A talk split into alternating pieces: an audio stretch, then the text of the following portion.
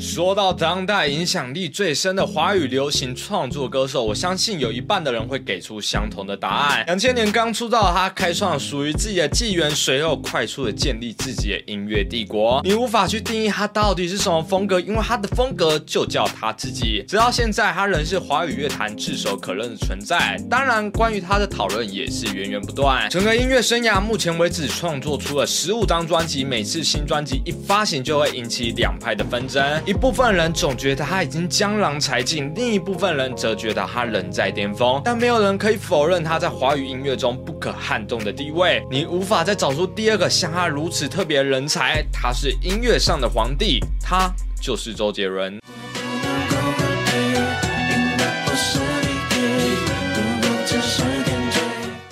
Hello，大家好，欢迎来到喵，我是讲故事的 Ben。终于历时了三个礼拜把这一篇写完了。其实周杰伦介绍这部影片对我来说意义蛮大的。在两年前频道刚起步的时候，我就是靠五月天、蔡依林、周杰伦三部曲开始慢慢有人看。而其实周杰伦那一部，我还记得我那时候从礼拜天早上八点剪到晚上九点，在最后压线的时间发片之后，也成为我第一部百万影片，也算非常值得啦。但现在回头来看，内容真的是有点尴尬，而且品质也非常粗糙。所以三部曲的其他两部五月。天跟蔡依林，我前阵子都有做过再版，就是周杰伦找不太到时机点做，而且我上一部蔡歌影片表现很烂，又被骂爆，但没关系，还是要让大家感受我这两年的进步。真的，这是周杰伦发行他的全新专辑最伟大的作品。今天我们就再来回顾一次周杰伦的音乐之路吧。在影片开始之前，如果你喜欢这类关于音乐题材分享，欢迎点击超级感谢按钮支持我做更多优质内容。那我们就开始今天的故事吧。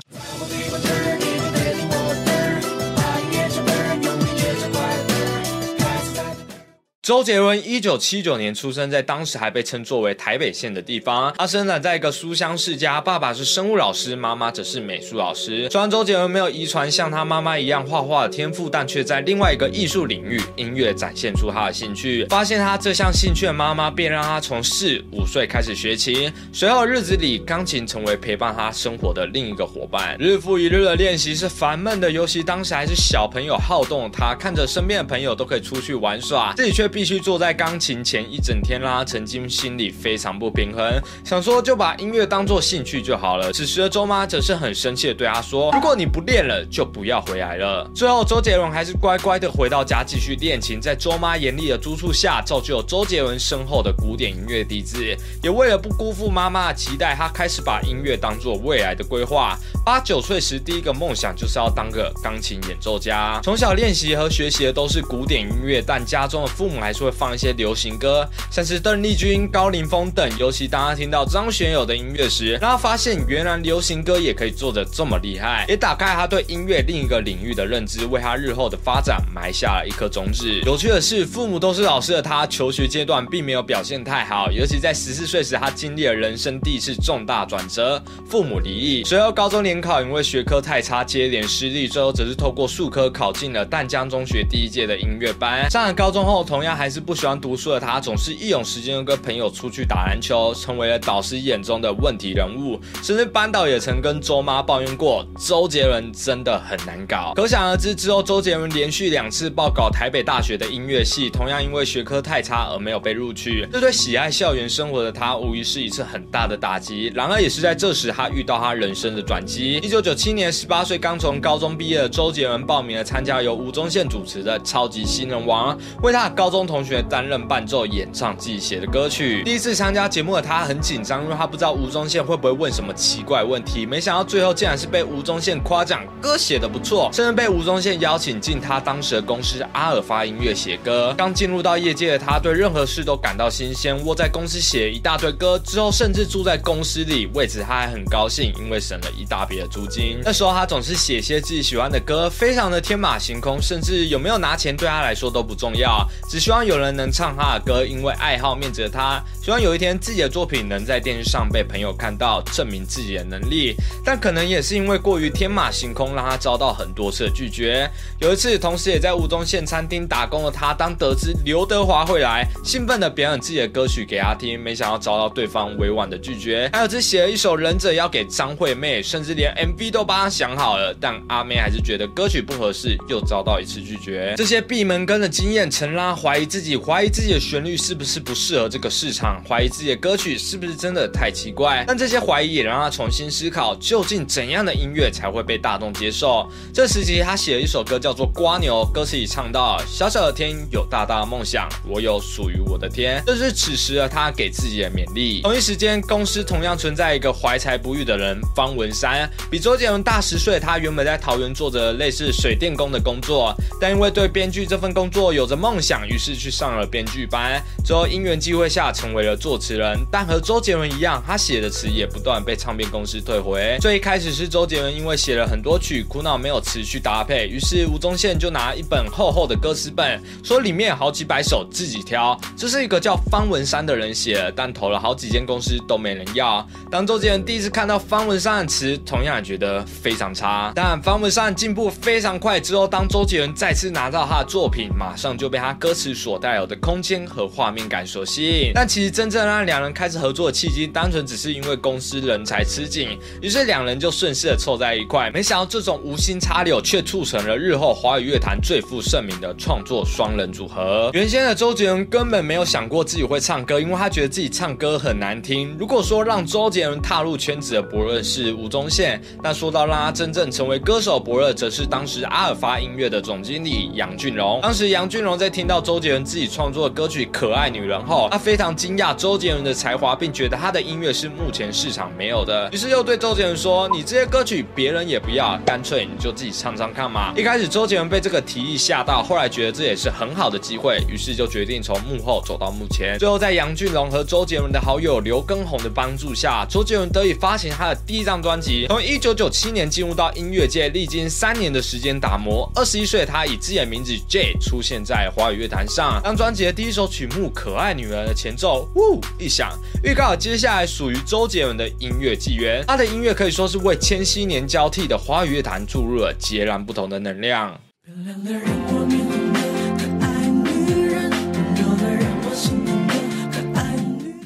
我总说，一个歌手最重要的就是要有风格。有些歌手一辈子只能成为别人的倒影，有些歌手则是一出现就万丈光芒。很明显的，周杰伦是属于后面这种人。所以这张专辑充分展现出他在音乐不受拘束的想象力。专辑涵盖的曲风非常多广，像是印第安老斑鸠少见的 S E Jazz，或是仅用三个和弦就完成饶舌歌曲《反方向的钟》。还有整张专辑非常成功的抒情歌《心情》和《龙卷风》，尤其在《娘子》里融合传统中国元素的。R&B 更是精彩，预告他日后非常成功的中国风。你也很容易能在歌曲中发现他所具备的古典音质，甚至很多歌曲都给了钢琴 solo 的桥段。随性的转调变之后，音乐上的狂妄来自于他的自信。他想要向大众证明，就算是流行音乐也可以玩得出神入化。尤其在他刚出道时，最为人诟病的就是唱歌口齿不清，但这反而也成为他音乐中最出色一点，因为他把人声当做自己的乐器。以前无法想象到。元素在他歌曲里都变得习以为常，像是反方向中把 b u r p l e m u r 当做前奏，或是完美主义中最后面就是不断重复念着自己的名字周杰伦，周杰伦，周杰伦。在当时很多人都把这张专辑当做是一次实验性作品，而这样的另类却得到非常好的成绩。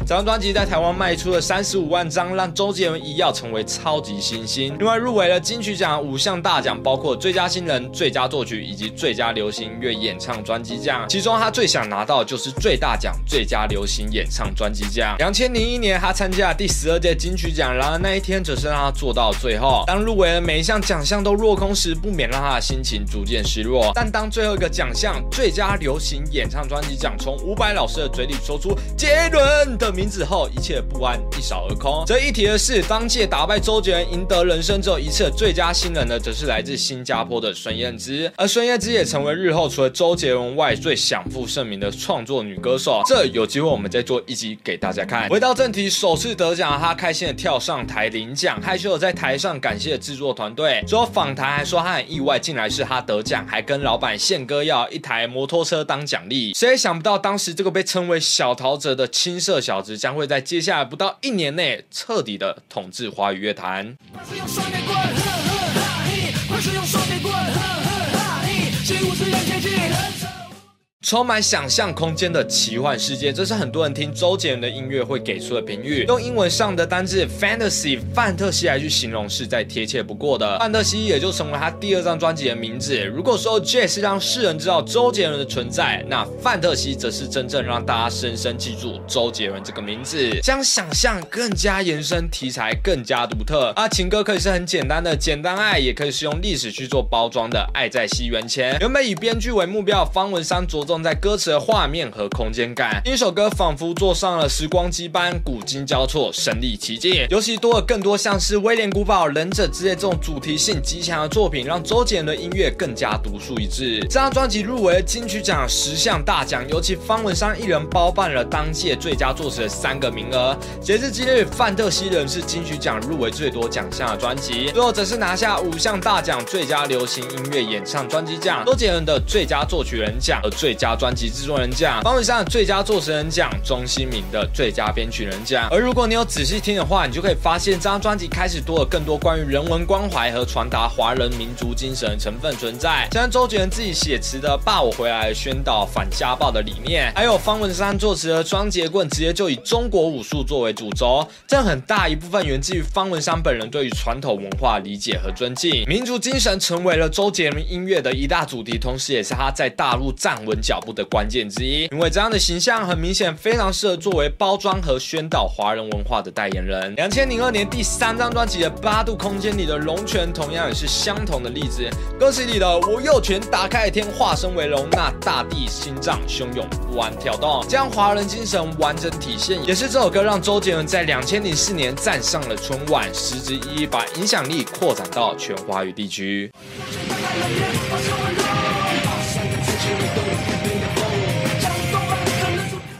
除了华人精神外，周杰伦也将许多国外的音乐元素加入到自己的歌曲里，从范特西的忍者跳跃到日本八度空间的米兰的小铁匠用了东欧的音乐元素外，甚至为魔兽争霸做的主题曲《半兽人》，你可以来到一个架空的游戏世界。我们也可以从《半兽人》去发现，有周杰伦音乐另外一个魅力所在，就是他拥有很多面向，可以像是半导体和这种抒情歌一样吸引普罗听众。但你能发现哦，为什么有这么多男孩子这么喜欢周杰伦？我觉得原因就是来自于他的。歌曲够中二，足以满足每个男孩从小到大的幻想。每个男孩成长都会接触的篮球，你怎么能想象到有人把街头斗牛做成首歌，或是忍者双节棍这种充满英雄侠客主义的歌曲？当然啊，半兽人本身光歌名就够中二，这种中二也为他的风格再添一笔。可惜的是，八度空间这张专辑却成为周杰伦前期最为挫败的作品，入围了金曲奖五项大奖，却全部落空，也让当时许多人怀疑周杰伦是不是江郎才尽了。但隔年发行以自己母亲为名的第四张专辑《叶惠美》，马上打脸所有人。而我自己也觉得《叶惠美》这张专辑是周杰伦音乐生涯很重要分水岭，也是他的集大成之作。因为这时候他开创了自己的流派。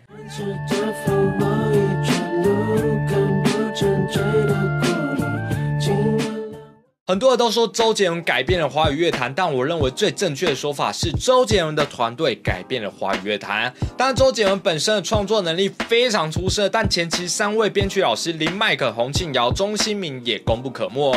另外，作词也是成功的一大关键。除了大家所熟知的方文山外，其实周杰伦也负责不少歌曲的词，像是黑色幽默、安静等。另外，偶尔也会加上一些徐若瑄的作品《龙卷风》、《简单爱》。但在叶惠美这张专辑中，写词的团队加入个日后很重要的人才黄俊郎。如果说方文山的词具有是东方的美感，像是读首诗、读首词牌一样，那黄俊郎的词则会拥有西方大片的感觉，就像是电影剧本。这首由他所写的《以父之名》，不免让人联想到是以经典电影《教父》为灵感所创作。歌曲还使用了许多歌剧的元素，其中又充满诡谲神秘的色彩，打开周杰伦日后暗黑系列的开端。以《以父为名》为首的暗黑三部曲，各位有兴趣可以看我两年前那部影片。除了暗黑系列外，影响。整个华语乐坛和他自己最深的，无疑还是接下来要说到中国风。其实加入中国传统乐器的元素的歌曲，他早就从第一张同名专辑的《娘子》开始尝试。但真正让世人定义周杰伦等于中国风，同样也是出现在叶惠美中的《东风破》。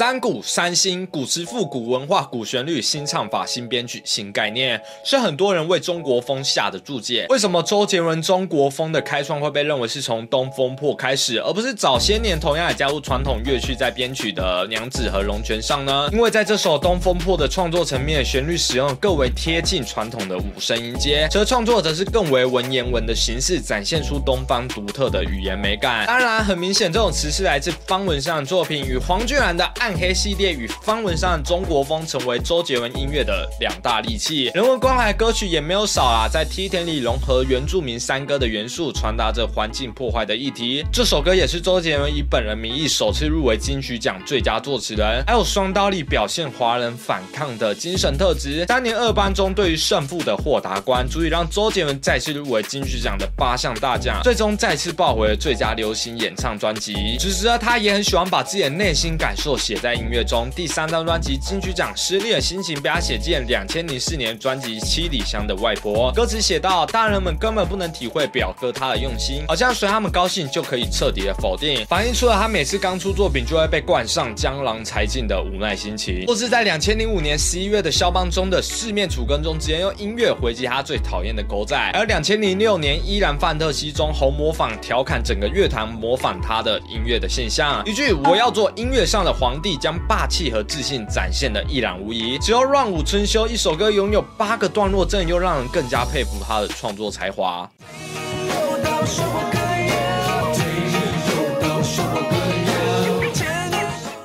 此时起，他也开始另外一条道路。两千零五年，他接引了人生第一部电影《头文字 D》，并饰演了男主角藤原拓海。第一次出演，便得到香港电影金像奖、台湾电影金马奖的最佳新演员奖。本来就对电影产业有兴趣的他，开始把触角延伸到这个领域。以自己很喜欢的偶像肖邦为名的专辑《十一月的肖邦》中，整张专辑的精神莫过于是以肖邦知名作品《夜曲》贯穿的同名歌曲。但细看《漂移一路向北》，正是他为自己所出演的电影《头文字 D》。所创作不只是为电影做歌，他更想要挑战更高的目标。在依然范特西里，他开始自导自演的退后为电影形式的夜的第七章，这些 MV 都成为他下个里程的前导。两千零七年七月二十七日，周杰伦首次自导自演的电影《不能说的秘密》上线，回到他曾经的母校淡江中学拍摄，首部导演作品便得到金马奖的六项提名，最终获得到最佳视觉效果、年度台湾杰出电影以及最佳原创电影歌曲《不能说的秘密》。同时以不能说的秘密为分界，周杰伦与他的好伙伴方文山以及他的伯乐杨俊荣一同组成了杰威尔音乐有限公司，创立了自己的厂牌，代表他对创作上有更多的空间。这也是我认为周杰伦音乐创作生涯的下一个分界点。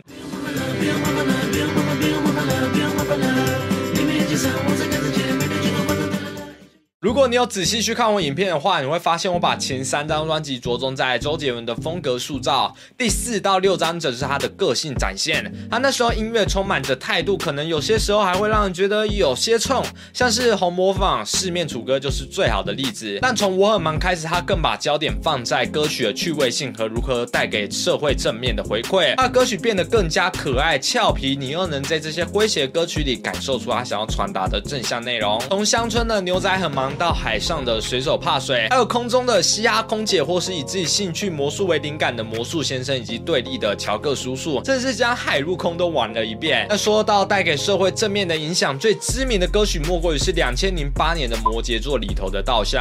此时正值全球金融风暴，一句回家吧，回到最初的美好，不知道带给多少人继续坚持的勇气。这种和大时代契合的歌曲，使其成为二十届金曲奖的年度歌曲，也让周杰伦首次获得到最佳。国语男歌手奖。另外值得注意的一点是，稻香的编曲老师是黄宇勋，也从这张专辑为分界，周杰伦的主要编曲逐渐更换成黄宇勋和林迈可。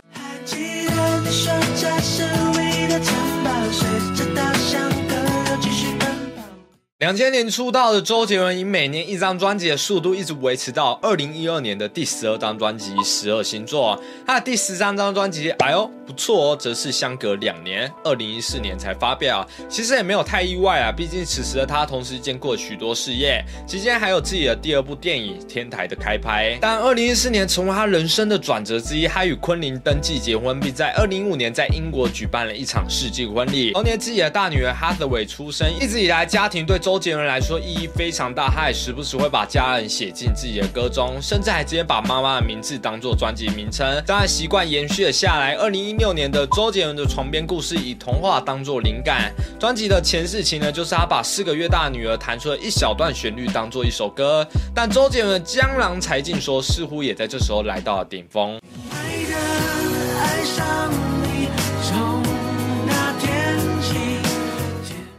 相信如果你是喜欢早期的歌曲，像是《暗号》《夜曲》这种的歌，那周杰伦在这段时期，《告白气球》等你下课接连出现，肯定会让你非常失望。意义不明的歌词，通俗感的曲调，好像没有以前那熟悉的味道。但以数据来看，《告白气球》成为周杰伦首支 YouTube 破亿的歌曲，才花十个月就达成这项纪录，至今为止还拥有二点三亿的观看。等你下课同样拥有一点二亿的观看。这就要说到下一个重点，传唱度。我认为每一个歌手的目的很简单。就是想办法让更多人听到自己的歌而已。虽然周杰伦年轻时早就累积了一批始终听众，但这些听众也会老。在这边，我还是要再重复一次，我不是三岁的哥哥，我今年还是二十三岁的弟弟哦。那如何去吸引更年轻的听众，活化自己的粉丝群，甚至让女儿的同学也听自己的歌，这成为周杰伦思考的点。而周杰伦也确实很了解整个市场大众的口味，旋律变得更加上口，意境题材更为生活化。毕竟现在已经四十三岁，他都已经事业有成，家庭。美满了，现在在做一首《龙泉》《本草纲目》《蓝色风暴》之类的歌，所以没有体力，好像也。蛮奇怪的吧？但这并不代表他无法再写出一首好歌，你还是能在每张专辑中发现精彩作品。土耳其冰淇淋最伟大的作品都再次展现出他绝伦的作曲能力。其实或许一切也没有这么复杂啦，从最一开始他就是在玩音乐，玩当然就是开心就好嘛。其实什么歌都是源自于当下的心情。他曾经的歌曲《超人不会飞》写到：我到底是一个创作歌手还是好人好事代表？太多人给他莫名的期望，而他早就不用再证明自己。从两千年 J 问世以来，确确实实的改变整个乐。也改变了许多人青春。老实说，上部影片大家说什么对我很失望，但我从来都没有说过我是什么周杰伦的铁粉。我相信很多人也是。但你会发现，每个青春记忆片段都会有周杰伦的歌曲陪伴着我们长大。我还记得高中的时候被喜欢女生拒绝的时候，我就是天天听着七里香。所以光是他愿意在创作出歌，我觉得就是一件很幸运的事。毕竟要是我像他那么成功，我一定天天宅在家看动漫。好，那这影片到这边结束了。喜欢的话也别忘记按赞、分享，也可以每个月四五块跟超级留言，感谢我。早小补一遍，见，拜拜。